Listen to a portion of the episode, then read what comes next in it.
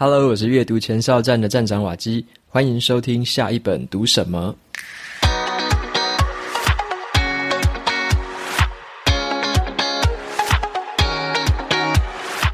今天我要跟大家分享的这本书，它的书名叫做《跟贝佐斯学创业》。这本书在讲的是一个亚马逊员工，他在亚马逊是工作年资最久的韩国人，他怎么样在亚马逊工作的时候在职创业。那么这本书呢，也是当时我还在台积电工作的时候，在职创业的时候有参考过的一本书。那现在再回想起来，就发现，诶，有很多真的从里面学到的东西，在后来真的都有派上用场。好，所以今天的话就跟大家分享一下，我从这本书里面有学到了哪些重点。那么本期节目呢，是由 Press Play Academy 赞助播出。时代变迁，想要接收不同领域的新知识吗？生活忙碌，想要好好利用零碎时间学习吗？今天要介绍给你啾音好书这个付费的说书订阅服务，由各领域的说书人用十分钟的时间为你解说一本书，从思维逻辑聊到职场应用，从社会现况聊到日常当中的科学，还有亲密关系、心灵、商业、理财等精选好书，用更轻松的方式让你理解一本书，透过书本丰富你的生活，戴上耳机就可以马上开始。那么瓦基本人是担任啾音好书的主编，说书人的阵容呢十分坚强，包含了啾啾鞋、内口乌喵、欧马克、水风刀等人在这里为你说书。地表最强的说书团队就在啾音好书，只要下载 Press Play Academy 的 App，再完成指定的步骤，就可以免费兑换啾音好书三十天的收听权限。有兴趣的朋友，欢迎前往节目资讯栏参考看看喽。接下来呢，就回到今天这本书的分享。好，这本书的作者他有一个核心的精神呢，先跟大家分享一下。他说，进入一间公司工作，并不是一个要坚守一辈子的目标，而是一段人生的过程。当我们开始退一步思考，不再一味的去做那些别人要我做的事情，而是开始寻找一些非我不可的事情。当我们不再把自己局限成公司的员工，而是用一种当学徒的心态，逐渐的朝向匠人之路迈进。这个匠人，他的英文就是 master，就是有点像大师啊、专家这样的角色。好，从学徒迈向匠人之路这样子迈进，那我们就会看见更广阔的职业道路。那么这一本书，它的核心精神就给我很多的共鸣，因为我最近也写完了我第一本书的第一版草稿。然后呢，我就发现我在写的很多故事啊，很多的经验分享，很多的一些策略，都是在我以前在公司在带领团队的时候曾经学到的一些技能。然后呢，把这一些东西再应用到后来的斜杠创业这条路上，那就发现这当中有非常多高度相关的东西。所以呢，就会让我联想到我自己的故事，然后呢，这本书讲亚马逊在亚马逊创业的故事，也就让我感到很多的共鸣。好，那接下来的话，我先介绍一下这本书哦。这本书的书名叫做《跟贝佐斯学创业》，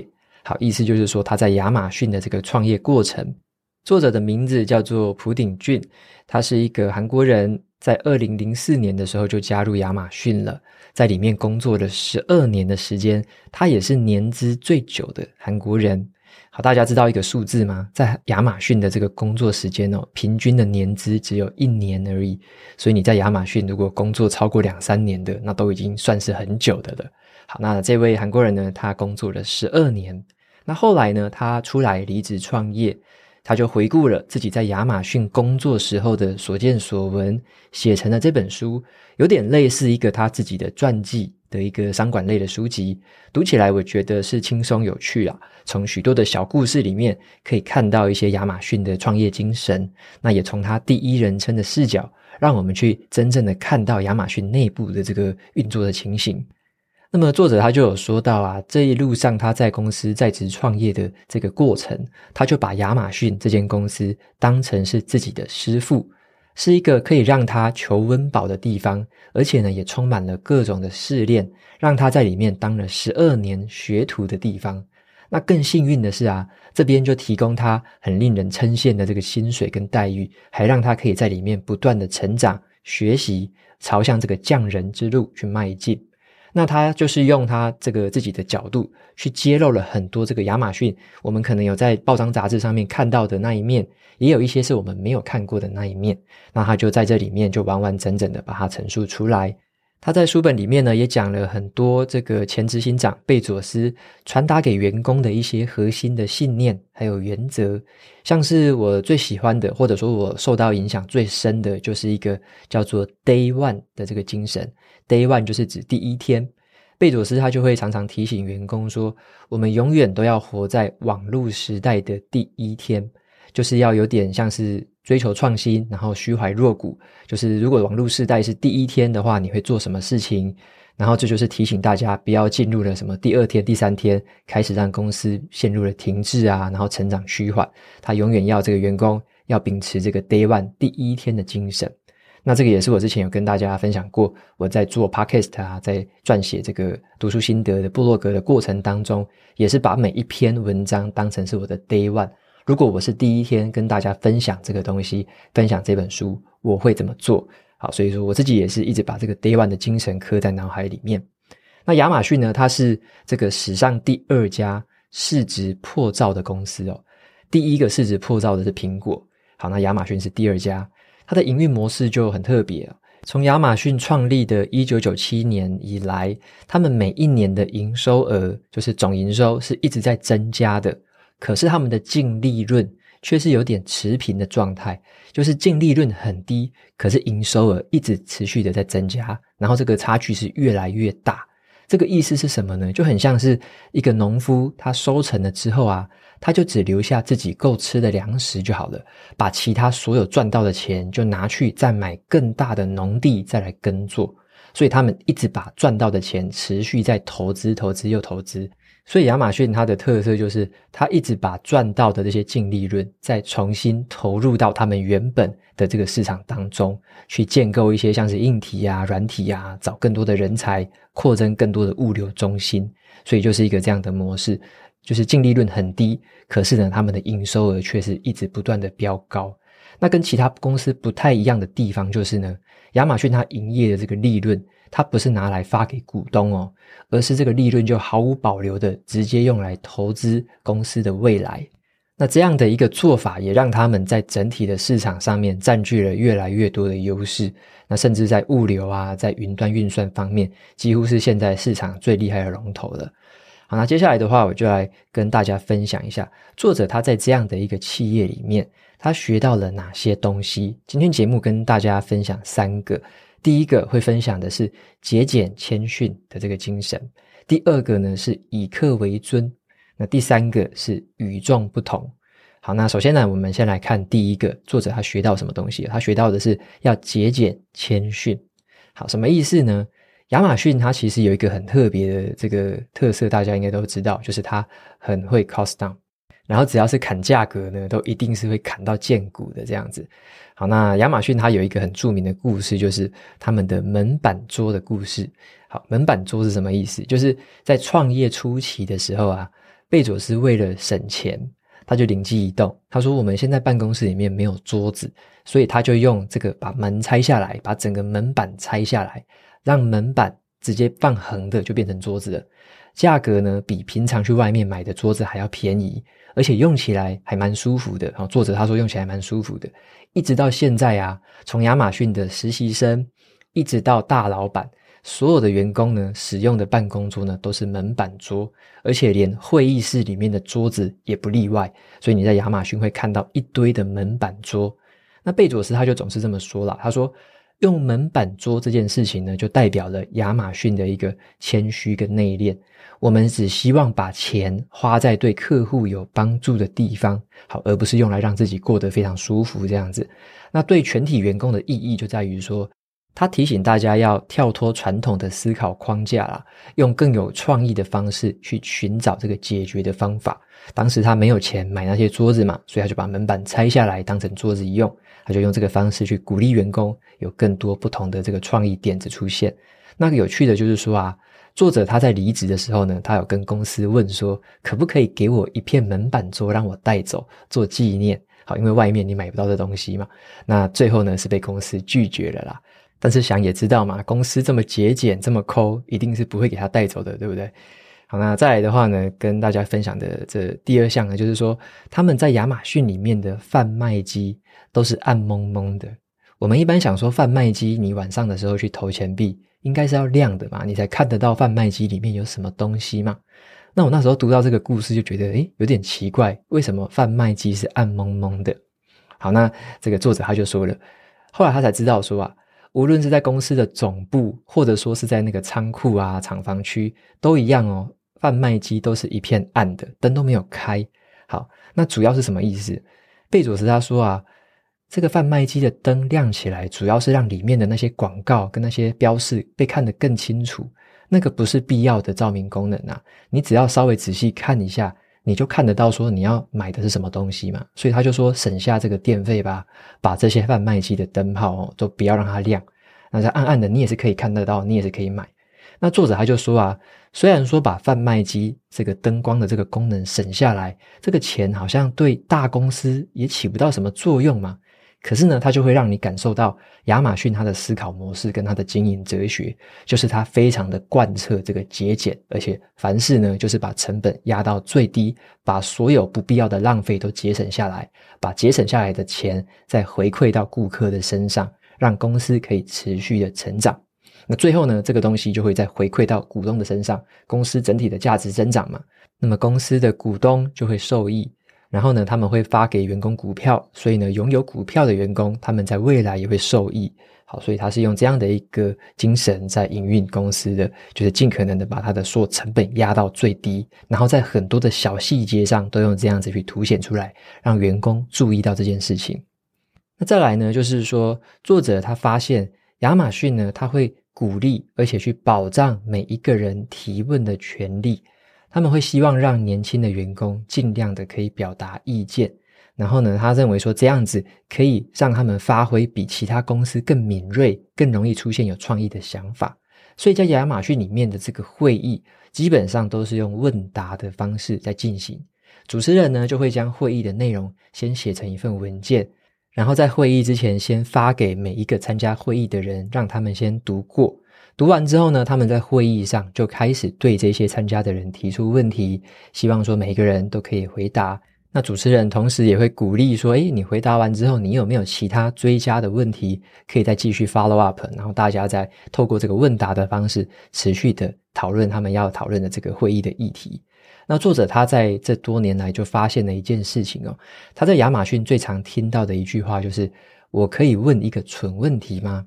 好，我可以问一个蠢问题吗？这个就是说啊，在亚马逊里面呢，他们最讨厌的是那种不懂装懂的人，他们反而喜欢你可以去抛出问题，你可以问蠢问题，对不懂的事情你就好好的发问，这反而会被大家感谢。然后在组织之间呢，他们发现这样子彼此的理解度才会提高，而且呢也不容易产生矛盾和误会。所以作者他在里面最常听到的问题就是：我可以问一个蠢问题吗？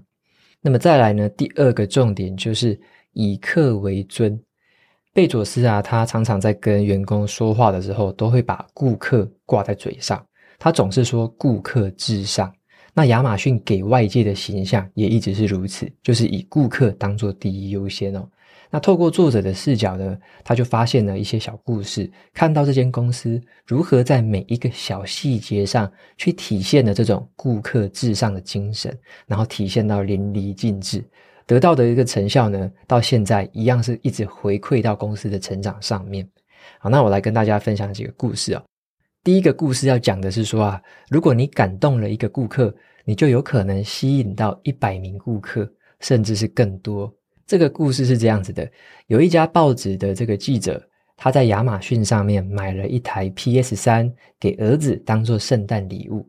可是真的，当这个圣诞节来的时候呢，他却没有收到这个包裹，他就打电话给亚马逊去确认说，这个包裹到底有没有送到。那这个查询之后才发现说，这个包裹是有送到的，可是呢，是由他的邻居代收，他的邻居把它收下来之后呢，就放在这个他的家门口。那后来呢，他就跟邻居啊，跟亚马逊再度确认之后，他可能就发现说，这个包裹应该是被偷走了。好，因为那个时候是美国圣诞节送礼的旺季嘛，很多人都会把这个礼物放在家门口，所以也常常发生偷窃的这个事件。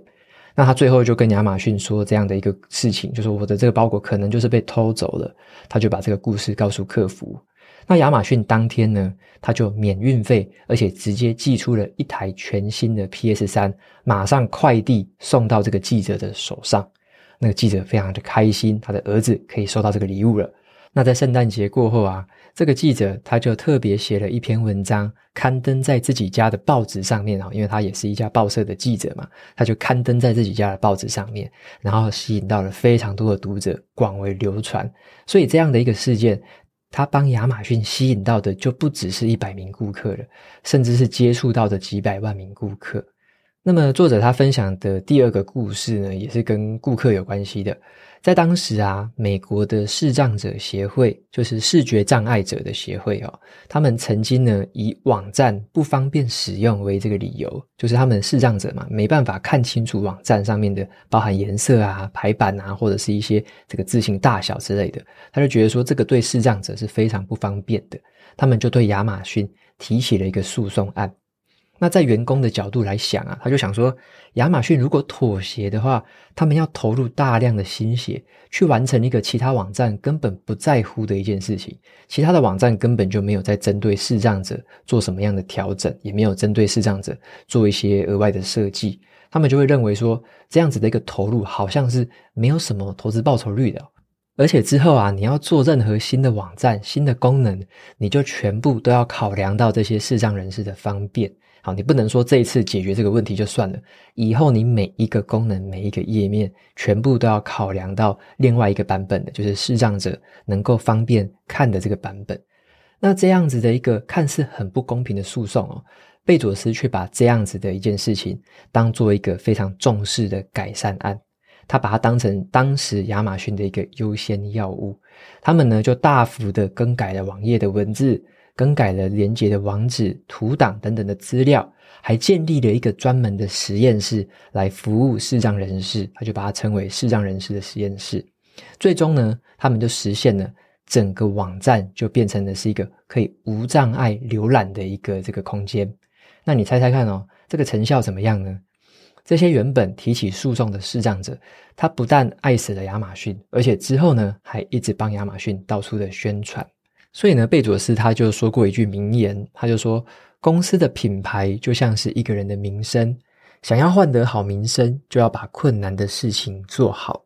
那以这个视障者的这个诉讼案为例子的话，他就是把这个很困难，而且看起来没有什么投报比的这样的一件事情，反而把它做好了，然后不但博得了名声，还获得了广大视障者们的支持。那么再来跟大家分享第三个重点，就是。想法要与众不同，好，想法要与众不同。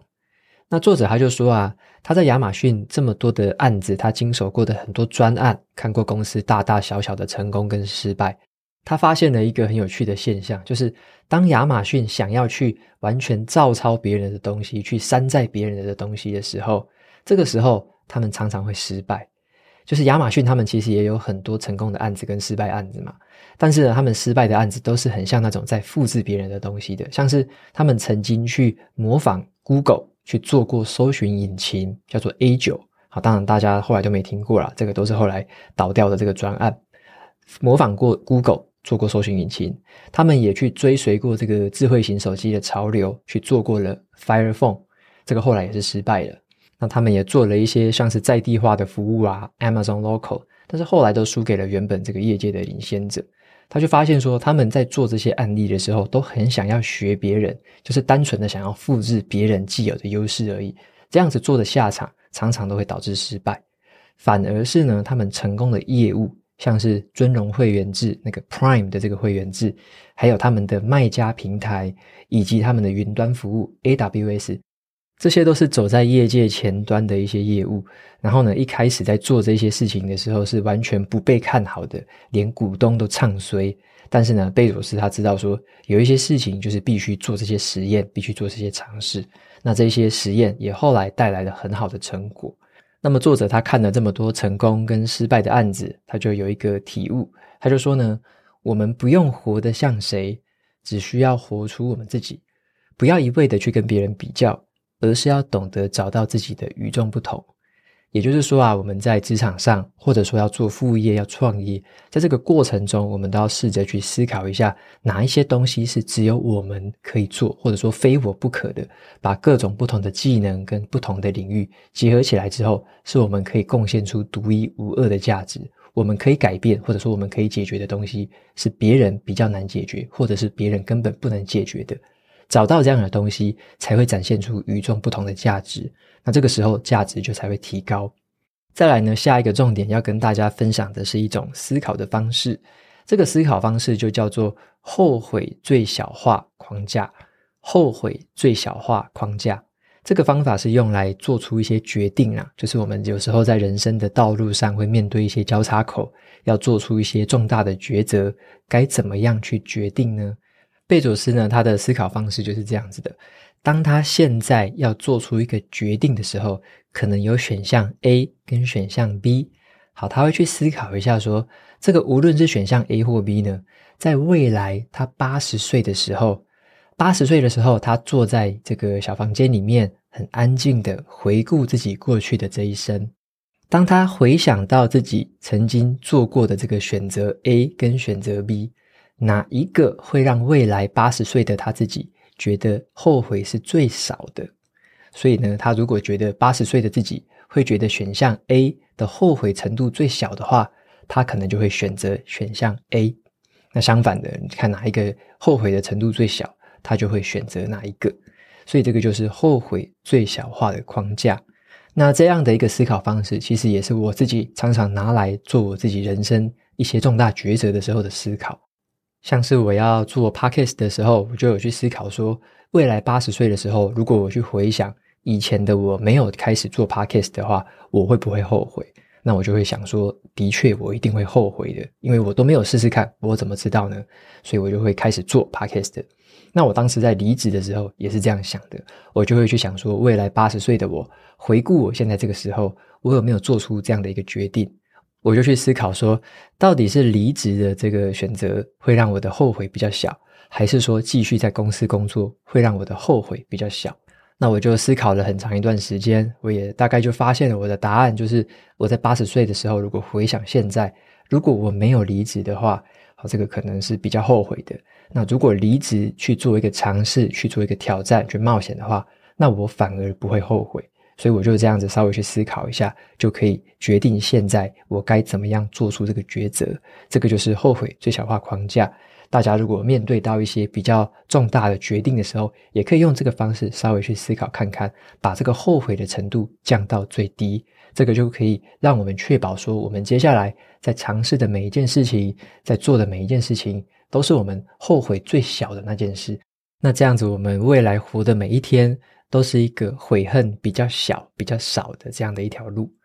那最后呢，作者他就有说到一个让我也思考很久的一个观念啊。他说，在过去啊，我们都会习惯用土地、用资本，还有工厂这些生产的条件，把人类去分为资本家跟劳动者。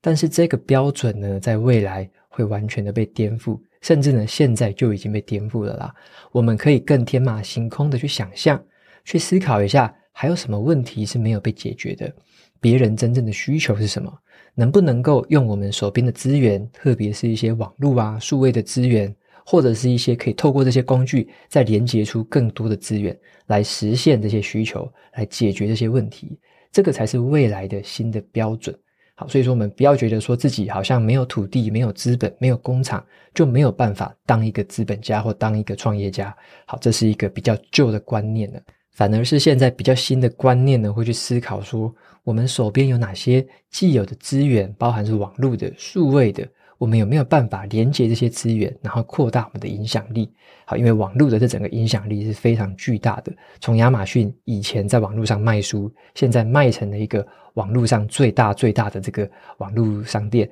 这样的一个过程，就可以发现说，这网络的力量实在是非常巨大的一件事。那作者他也透过这样的一个思考方式去想想看，说在他的生活周遭有没有哪些痛点是没有被解决的。他当时有小孩子嘛，他就发现说，小孩子要在家里玩玩具的时候，都需要有个垫子。那很多人都会去买那种就是地毯啊，或者说买一些比较软性的材质，让小孩子在上面玩的时候比较不会受伤。那作者他就依据这个需求去制作游戏软垫，然后就把这个游戏软垫去放在网络上面，就是亚马逊的商城上面去卖，就成为他的创业项目。那也接触到了非常多的家庭，越来越多的家庭都有这个需求，跟他买游戏软垫，所以他就发现了他与众不同的地方，他发现他可以提供特别的这一项产品。然后呢，他身处的环境跟他所经过的这样子在亚马逊的历练。对他后来在经营这个网络商城的这件事情上面也很有帮助，所以他就说啊，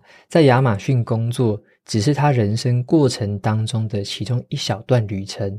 并不是他的终极目标。那这段故事呢，我就觉得诶，蛮值得我们每一个上班族可以思考看看哦，自己在公司所经过的种种历练，所累积出来的各种技能。是不是有办法在未来发挥出不同的能量呢？还是说我们现在就是单纯过一天算一天，可以图个温饱就算了？好，所以说有不同的思考方式，那也有不同的学习的这个心态。那我就很喜欢作者他用这个卖游戏店这样的一个方式去出发，因为他的这个宣传文案很有意思哦。他说他卖游戏店的这个宣传文案就是每一场冒险都开始于安全地带。所以呢，在亚马逊工作就有点像是他的安全地带。那后来的这个创业就是他的冒险。所以他就说，每一场冒险都开始于安全地带。那我们自己是用什么心态在这个安全的地方做事情呢？我们准备好扬帆出发，开始自己的冒险了吗？以上就是今天分享的这本书《跟贝佐斯学创业》，给有兴趣的朋友参考看看了。那么最后呢，就来念两个 Apple Podcast 上面的听众评论。首先，第一位听众，他的名字叫做小举，他说：“说书的内容很棒，短时间就可以读完一本书，好赞！”然后比了好多个这个大拇哥，好，非常谢谢小举的留言还有支持。那第二位听众，他的名字叫做喜欢玩手游的人，他说：“很好奇瓦基的 MBTI 是属于哪一种人格类型？”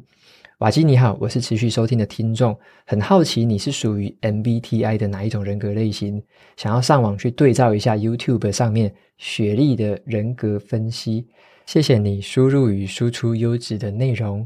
OK，非常谢谢喜欢玩手游的人的留言还有提问。那么 MBTI 是一个有十六种人格分析的一个测验，那我很早以前有做过，大概应该四五年前了吧。那我后来再去看一下。我之前做的结果是 INFJ-A，这个叫做提倡者的人格。好，那我觉得还蛮准的哦。那我跟简单跟大家念一下，就是说这个人格有什么特性？提倡者这个人格呢，它的类型是非常稀少的，只有不到百分之一的人属于这种类型。但是他们对于世界的贡献是不容忽视的，他们具有与生俱来的理想主义，还有道德感。但真正让他们与其他的理想主义人格分开来的这个区隔是，他们果断而且果决，他们不是懒散的空想家，而是能够脚踏实地完成目标、留下深远的积极影响的人。他们把帮助别人当做生活的意义，虽然你会在营救活动或是慈善活动当中发现他们的身影，但是他们真正的理想是从根本上去解决问题。让人们一开始就不会陷入困境。